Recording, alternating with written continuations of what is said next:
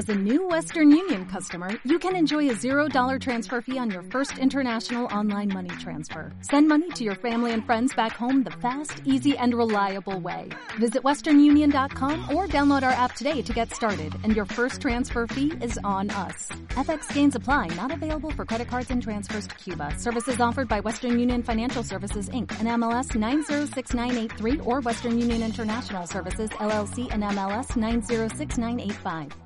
Tengo una experiencia personal. Resulta que yo tuve un encuentro sexual y le dije, este, como que, oh sí, ahórcame, baby. Soy Cali. Soy Marife. Y juntas somos hijas de Lili. ¡Hola! Bueno, hoy Tenemos un episodio súper especial que nos encanta tanto y hemos estado esperando este momento para hablar acerca de la sexualidad y creo que las cosas llegan solas. y viene de un lugar un poquito bastante lejos, diría yo. Y bueno, ya la van a conocer. Ella es Clementine y la vamos a presentar en este momento. Es un poco misteriosa, pero ya se van a acostumbrar en un ratito a, a detectarla. El Anonymous, el Anonymous. y con ustedes, Clementine. Hola. Me encanta que esto sea como tan así como misterioso. Le da un poco de, no sé, como que es atractivo, ¿no? Esto que sea tan Sí, ¿no? misterioso. También, también es parte de la personalidad de la escritora, ¿no?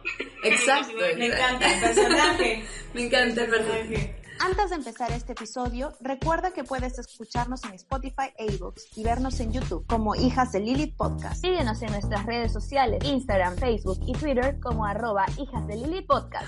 Bueno, Clementine, tú tienes, de ello más adelante vamos a desarrollar un poco ese tema, pero tú has escrito un libro que se llama Papayas. Papayas y plátanos. Papayas y plátanos. Plátanos y papayas. Papayas y plátanos. Me encanta. Y es un poco, habla un poco, explora sobre la sexualidad, ¿verdad? Cuéntanos un poquito de dónde nació la motivación de hablar sobre sexualidad en general, no solamente de libros, sino en general. Mm. Em, mi motivación para hablar de sexualidad en general, la verdad es que no lo sé. O sea, eso es algo que que me, me he planteado yo mucho, ¿no? De decir, pero ¿por qué quiero escribir esto específicamente y no hablo, no sé, de empoderamiento femenino de otras formas? Y, o sea, simplemente es como que siempre he sentido que, que la sociedad le da muy poca importancia a la sexualidad, tanto masculina como femenina, así como complejidad de la sexualidad, y en realidad es una parte fundamental de quiénes somos. No tanto si te gusta como si no te gusta el sexo, con quién, cómo, todo eso forma parte de, de nosotros. Entonces era un po- es un poco de ahí como que nace la, la obsesión, pero no sé si, creo que también hay, hay más cosas detrás, pero aún no llegaba a entender todo como mi obsesión con este tema, ¿sabes?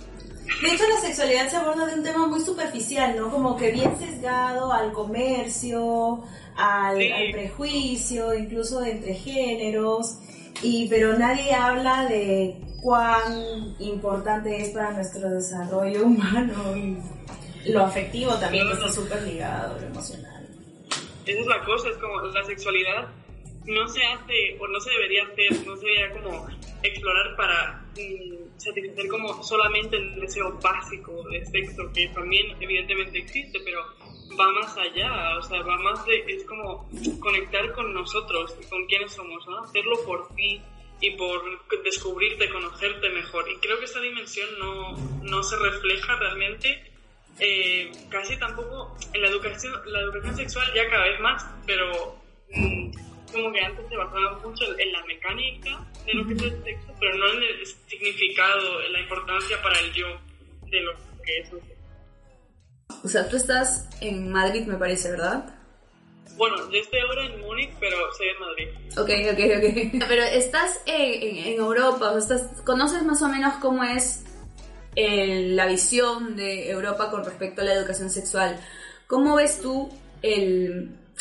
La situación. Sí, la ¿no? situación ¿Cómo, cómo general. va ya? Porque acá es un poco Es súper distinto. Aunque ahora escuchándote veo que, bueno, no es como que un tema súper resuelto Claro. porque estamos en diferentes continentes, todavía se está trabajando en ello, pero entiendo que hay una diferencia. No sé, bueno, es que yo no sé cómo es allí la educación sexual, pero aquí mm, a lo mejor ha cambiado desde que yo estuve en el instituto, pero cuando yo fui nos dijeron básicamente, eh, bueno, qué es, la, qué es la regla, qué es el periodo. Él se quedó como ahí, se quedó en esto, en poner condones en un plátano y ya. O sea, no se habló, bueno, y obvio de las ETS también se habló, pero ya más no. O sea, de, el sexo tiene que ser placentero para ambas partes. O, no sé, la sexualidad no solamente genitales, es también el resto del cuerpo. Es importante que te sientas cómodo, no sé qué. Todo eso, nada, o, o, o no pasa nada porque te quieres explorar y como desmontando tabúes y todo eso, eso nada, pero solo como la parte más básica de, de ¿Sabes que en mi caso ni siquiera te enseñan a, sí, este es el condón y se pone en un plátano? Nada. No, es la cultura, al menos desde, yo estudié en un colegio católico y era abstinencia. Acá nadie usa métodos Sí. anticonceptivos porque nadie va a tener sexo y la sexualidad nunca despertará Claro. Porque es mm, ser asexuado. Claro, es se reprime todo el tema de la sexualidad y en verdad es mucha parte de la identidad incluso. Sí, y luego eso es peor porque al final, eh, o sea, el, el sexo, digamos, es instintivo en cierta forma, ¿no? Entonces, aunque tú, a no ser que seas asexual, aunque tú lo suprimas, vas a querer tener sexo y al final eh, la tentación va, va a estar ahí y al final va a ocurrir porque es como natural, es, es una pulsión del cuerpo. Entonces, si tú lo ocultas, intentas que las otras personas no tengan sexo, simplemente diciéndoles no tengáis sexo, lo que haces es fomentar el misterio del, oh Dios mío, voy a romper las reglas, voy a no sé qué, voy a, hacer voy a tener sexo, pero no sé cómo. Es como Entonces, todo el mundo ahorita queriendo saber quién es Clementine. el sexo es, como tú dices, una pulsión, es algo que el cuerpo pide. Y obviamente a una persona súper joven tú le dices no y lo va a querer hacer con más ganas. Entonces, en verdad, Exacto, es como el alcohol. O sea, ¿por qué pensamos que el alcohol lo toman los chavales jóvenes así tan locamente? Pues porque es como es lo prohibido, ¿no? Y tampoco se les educa a un consumo responsable de alcohol. Es un poco igual, es como, en lugar de explicar cómo hacerlo de forma segura, simplemente van a decir, no, no lo hagáis nunca. Toma, no toméis alcohol, no toméis drogas, no tengáis sexo. Es como, por favor, no, no habéis visto ya que no funciona. Y es algo muy secreto, no muy oculto. Si lo hago, lo hago calladito y a lo mucho lo comento con ciertos amigos. Claro. Pero nunca sabes si lo estás haciendo bien, si te estás satisfaciendo realmente, si Y es te eso. estás cuidando, no sabes bien. Y en verdad creo que el tema de hacerlo correctamente es súper grande y a veces no lo vemos así, pero en verdad creo que, que necesitamos hacerlo correctamente porque si no ocurren las cosas que ocurren, embarazos no deseados, enfermedades a temprana edad O sexo sin placer. o sexo sin placer que es como... De, Terrible. "Ah, yo, te, yo te complazco a ti, pero... Y a veces eso va muy de... ¿Cómo lo digo? Como que los hombres siempre son los más complacidos y las mujeres nos dejamos un poco de lado porque nos enseñan más bien a complacer y nosotras como que... No tenemos, no, no hay necesidad de que sintamos placer en el sexo. Exacto, sí, es como, está como súper asumido que, qué bueno, a veces las mujeres no van a sentir tanto placer o que es suficiente con que se exciten, pero no hace falta que lleguen al orgasmo, o sea, tampoco tienes que perseguir el orgasmo, ¿no? Pero es como que me da la sensación de que eso se usa como excusa para decir, bueno, ya se acabó porque el hombre llegó, eh, entonces ya, bueno, ya está bien. Y a lo mejor la chica sí que podría haber llegado, pero lo que tienes que hacer es esforzarte un poco más y después de que tú llegues, tocarla a ella otra vez, o que se toque ella, pero que, sea, se- que siga el- el- la relación, no solo, ah, yo ya, estoy, y como las mujeres no siempre llegan, pues, ah, Pues, Pues bye. ya se acabó y se voltea, se tapa y se voltea. Chao. Literal. No, no. O sea, yo supongo que casi todas las mujeres hetero o bi han vivido algo así en su vida de a él ya llegó y, y se va y tú como eh, un momento pero eh, no, Claro. vuelve vuelve Te, te puedes parar ahí aunque sea para yo terminar. claro, solo no te muevas un ratito, aunque sea. Bueno, ¿y en qué consiste la erótica feminis- feminista? es una buena pregunta porque o sea la definición es que podría, puede ser mil cosas no porque al final eso es precisamente lo que yo intento reivindicar que la sexualidad femenina es todo, o sea, es- puede ser cualquier cosa, ¿no? Pero creo que la clave es mm, pasar de que la mujer sea el objeto deseado, que es como se la retrata siempre, ¿no? Es el hombre la desea, digo hombre porque generalmente estas diferencias se, se retratan en relaciones heterosexuales y no tanto en relaciones lésbicas. Claro. Pero el hombre la desea y entonces ella se excita porque el hombre la desea. Pero ella no tiene deseo propio, ¿no? Y creo que eso hay que cambiarlo, tiene que pasar de objeto deseado a sujeto deseante. O sea, ella también tiene excitación propia, busca a su pareja o a su lío de una noche, lo que sea, eh, pero lo busca o se masturba, eh, porque también en eso yo creo que radica también el mito este de que las mujeres no se masturban, porque las mujeres no tienen deseo a no ser que alguien se lo, se lo transfiera, digamos, ¿no? Pero no es así, es que no es así, en la realidad hay mujeres que tienen muchísima libido, más libido que sus parejas o que lo que se considera normal en una mujer y... Exacto. Olis. Y eso no se, no se ha representado, entonces yo creo que la erótica feminista tiene que ir por ahí, tiene que ir de decir, vale, mm, los hombres desean y las mujeres desean. Y cuando los dos se, se encuentran, los dos deseos se encuentran, pues adelante. O dos mujeres se desean. Sí, pues, dicho. Normalmente esta desigualdad está mucho más marcada en relaciones heterosexuales. Planteándolo desde ahí, ¿cuál es la diferencia entre la literatura erótica que hasta ahora se estaba conociendo con la que nos propones tú con este libro nuevo? Bueno, o sea, incluso en la literatura que se considera medianamente feminista que existe ahora, obviamente yo no la he leído toda, igual hay alguna que, que ya, digamos, ha ido un paso más allá, pero me da la sensación de que esa... em, que lo que se llama feminista es simplemente diversidad de prácticas sexuales que hacen las mujeres, o que las mujeres dicen sí al sexo con más... mm, o sea, no hay una violación, vamos a decirlo claramente. Un- Porque mucha de la erótica mm, mainstream, tradicional, habla de violaciones, erotizan violaciones. Porque es como la mujer dice, ay, yo no, no, es que esto no, no sé si me va a gustar, prefiero no hacerlo, no sé qué, y el hombre insiste hasta que ella dice que sí. Eso es una violación. Entonces, eso es lo que generalmente se hacía. Después, la erótica feminista, que ya va tirando un poco más a empoderar a la mujer, me da la sensación de que sigue teniendo esa perspectiva pasiva de la mujer, ¿no? Es como, yo voy a decir que sí, así de buenas, pero a lo que me digan. No, yo no tengo mi deseo propio, sino que alguien me tiene que enseñar lo que a mí me gusta. Entonces, lo que yo propongo, y, o sea, no soy la única, hay más mu- mujeres eh, que tampoco, desgraciadamente, no se las conocen mucho, pero eh, que están proponiendo esto de, no, no, la mujer va a ir a perseguir sus deseos, sus pulsiones, las personas que le gusten, ellas van a ser la protagonista activa de la historia. Entonces, esa es la diferencia entre lo que yo creo que generalmente mm, ha sido la erótica tradicional y lo que ahora se está intentando eh, producir. Entrando un poco más a papayas y plátanos. Dos horas después. No sé si entiendo la pregunta. O sea,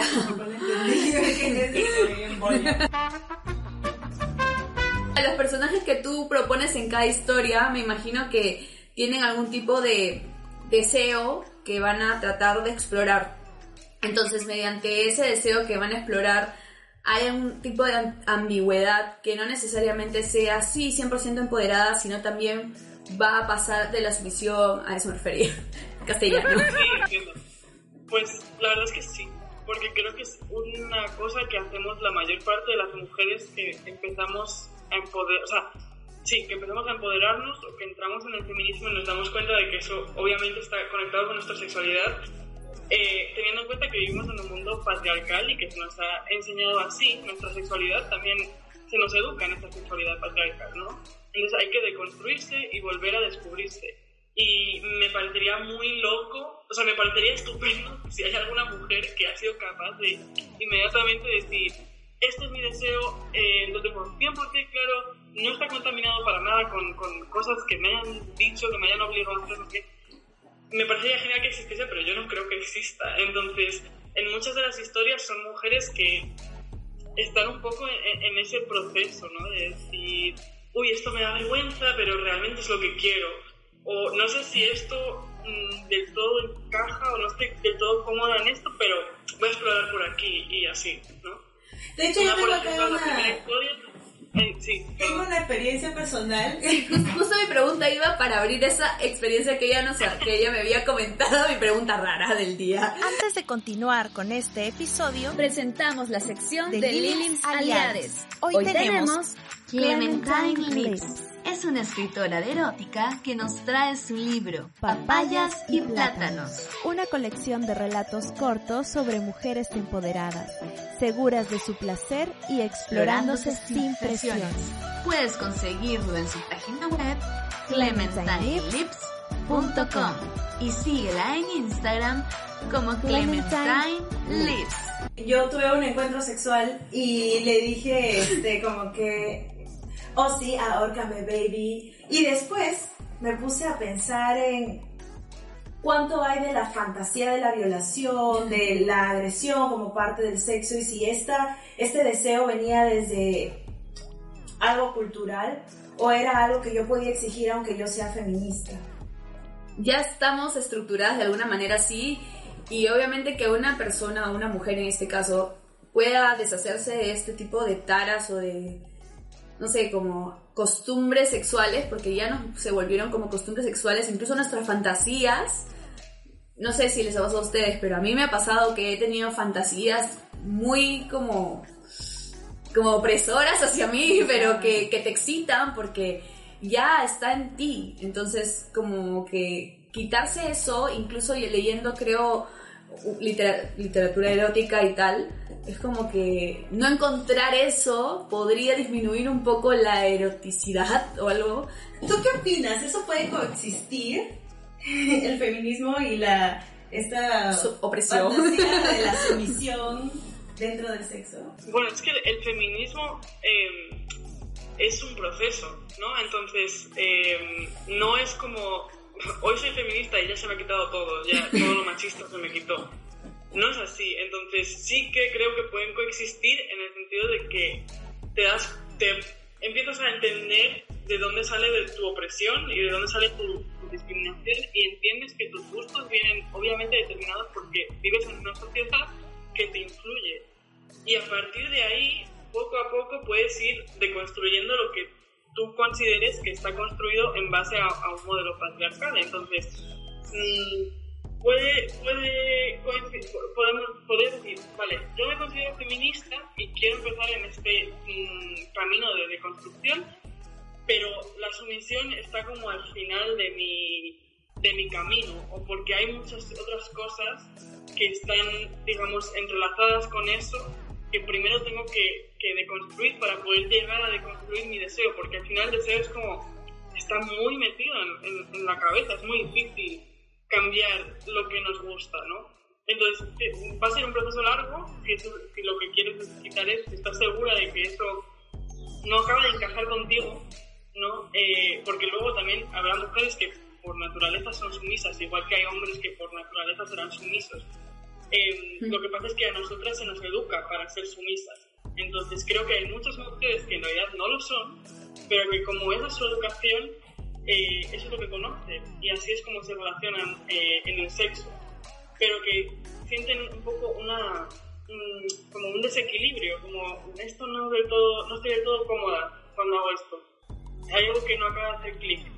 Entonces, si esa es la situación de, alguna mujer o alguna persona al final que, que, piense así, que piense de dónde nace eso, ¿no? Em, y que en su proceso feminista incluya el de construir esa sumisión y decir, esto es porque me ha socializado así, o esto es porque he vivido un trauma, que también es relativamente frecuente que, sea, que, que nazca de eso, entonces va a ser duro, eso está clarísimo porque te das cuenta de toda la mierda que te han metido durante años, de todas las cosas que has hecho sin querer hacerlas, mm, pero que tú pensabas que sí que las querías hacer, pero en realidad luego te sentías mal, como sucia o no sé, incómoda con lo que hayas hecho, y es duro darse cuenta de eso.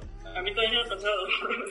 y, y como tú decías, creo que el que haya una erótica que no erotice eso, o que diga, hey, hay un cambio posible es importante para ayudar a más mujeres que no se sienten cómodas con eso a, a quitarse esa, esa, socialización de encima y para demostrar que hay más posibilidades.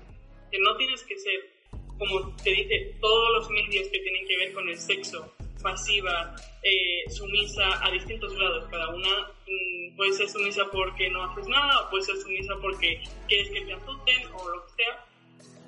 Pero, pero es esa, crear un nuevo contenido que de verdad refleje toda la variedad de sexualidad femenina que hay, no solamente la sumisión. Esa es la cosa. Yo creo que, que también está el problema, ¿no? que, que solamente nos enseñan una cosa. Y obviamente no todas somos iguales, no todas encajamos en esa cosa. Exacto. Bueno, entonces no tengo que sentirme mal por querer bordear la muerte mientras... en el plano de la diversidad sexual, ¿cómo podemos erotizarla, así como lo hacemos las mujeres, este, sin llegar a este prejuicio? Porque, no sé, por ejemplo, las personas trans eh, también están sexualizadas como un objeto y no como un agente sexual. Entonces creo que también el trabajo va por ahí, pero ¿cómo es que se está abordando? ¿Cómo se aborda? ¿Tú lo abordas en algún momento de, en tu literatura? Eh, bueno, yo abordo la diversidad que me corresponde a mí, digamos, eh, puesto que, o sea, yo escribo sobre, digamos, lo que yo sé desde mi sexualidad. O sea, yo soy bi, entonces yo escribo historias hetero, hetero bi o lésbicas.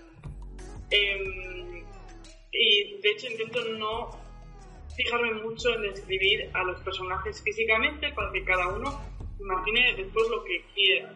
Ah, Entonces genial. puedes imaginarte a una persona, o sea, puedes imaginarte a tu pareja, a una persona blanca, de color, mm, una persona mm, con, o sea, una persona de talla grande, como queramos decir, o más delgada, puedes imaginarte a quien quieras.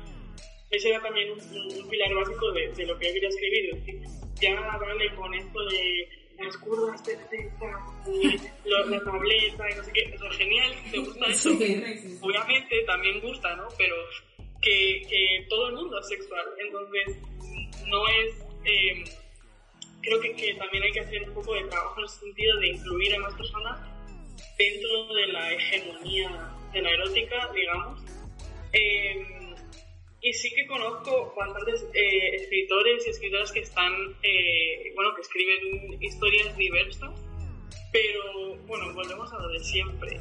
¿Qué historias venden? Pues, ¿quién, quién no quiero decir, yo escribo sobre lo que yo sé. Una persona trans va a escribir sobre lo que ella, ella, ella, ellos, él, lo que, como, se- como sean sus pronombres, eh, considere- conozca eh, o lo que sea. Una persona gay va a escribir sobre lo que esa persona conozca o incluso puedes, mm, digamos, lanzarte un poco a la piscina y escribir sobre algo que no conoces. Pues, pues yo podría escribir una historia sobre sexo gay y sería un poco quizá difícil porque yo no lo voy a vivir ni lo entiendo desde la perspectiva de, de que yo no soy un hombre gay, básicamente. Entonces, es un poco... A ver, claro, se sienta a mirar. Observar. O sea, quiero decir, puedes, puedes hacerlo y hacerlo muy bien o puedes hacerlo y equivocarte profundamente. Entonces, eso Claro. cada uno pues toma los riesgos que, que considere. Por eso yo me limito a lo que yo conozco porque tampoco quiero mm, propagar mm, cosas falsas o erotizar cosas que pueden ser ofensivas para ciertas personas. Entonces, mm, yo no me meto en eso, pero sí que hay gente que, que lo hace.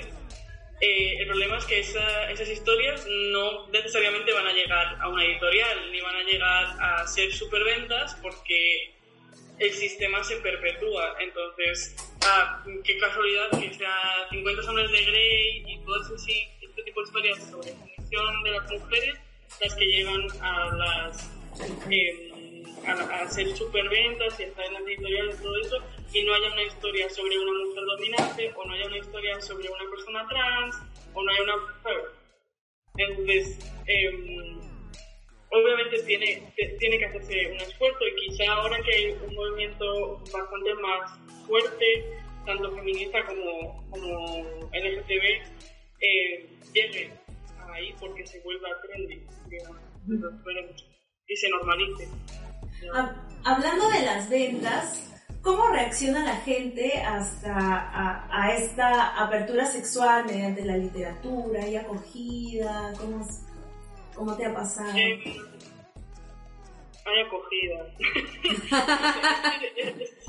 Es difícil porque em, yo no, tengo una editorial que me promocione, entonces eh, lo hago todo yo y ha tenido mejor acogida de lo que esperaba. o sea, entonces estoy contenta por eso, pero es, es difícil darla a conocer. Además hay, hay mucha gente, o sea, hay no os podéis imaginar la cantidad de gente que escribe erótica. O sea, yo me quedé flipando. Pero las redes sociales, irónicamente, no son la mejor plataforma de venta. Y es difícil de a conocer en un mercado que está tan copado de gente, em, que además escribe, o sea, es que es, es, curioso porque escriben casi todos. O sea, realmente tienes que ser muy diferente eh, y estar continuamente como haciendo marketing y, y, tal. Y además una cosa que, que es como muy pero, pero sí, o sea, estoy teniendo mejor acogida de lo que esperaba y, y estoy recibiendo feedback muy bueno, o sea, muy positivo, que, que está muy bien. O sea, yo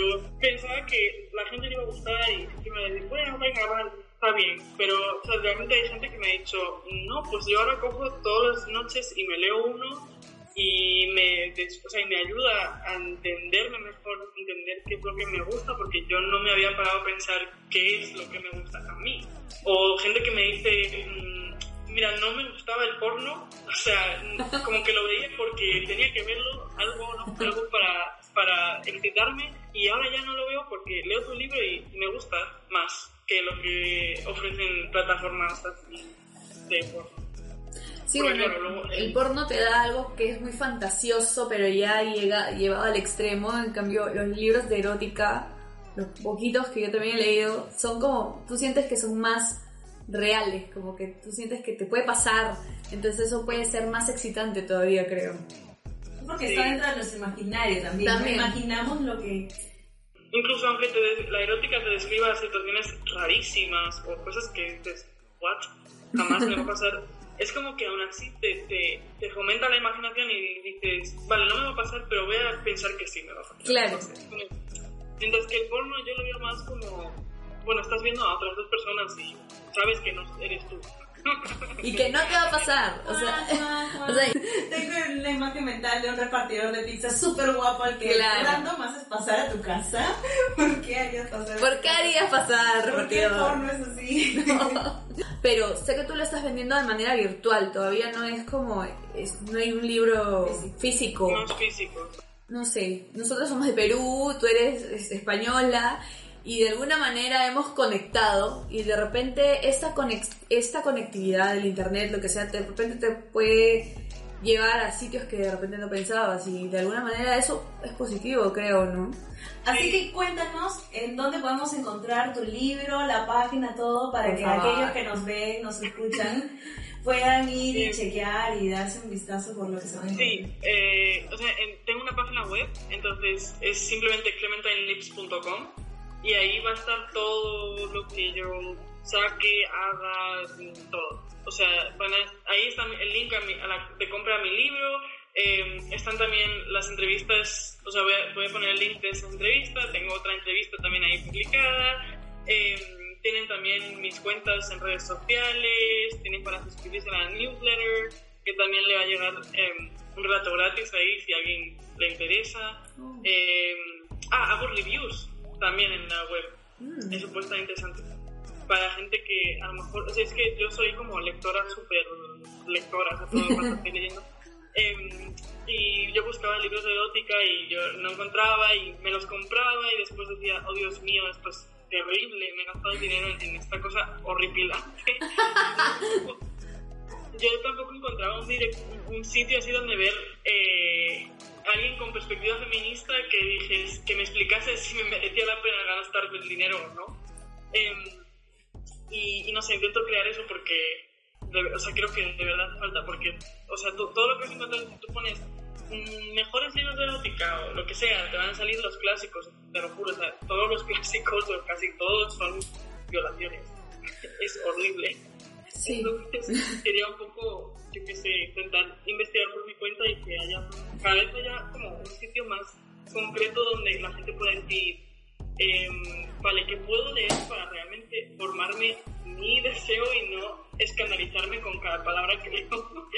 Claro, me parece chévere lo que estás haciendo porque de alguna manera estás ayudando a guiar a las personas a consumir eh, la verdadera erótica, ¿no? Lo que ahora debería ser la verdadera erótica y no Sí. historias que de repente como desencajen lo que realmente debería ser una relación sexual, sea una relación de pareja o lo- todo lo que pueda traerte la erótica, porque la erótica es súper amplia, ¿no? Te trae este, fantasías de una noche y, y cosas del día a día con tu pareja que puedes explorar y eso...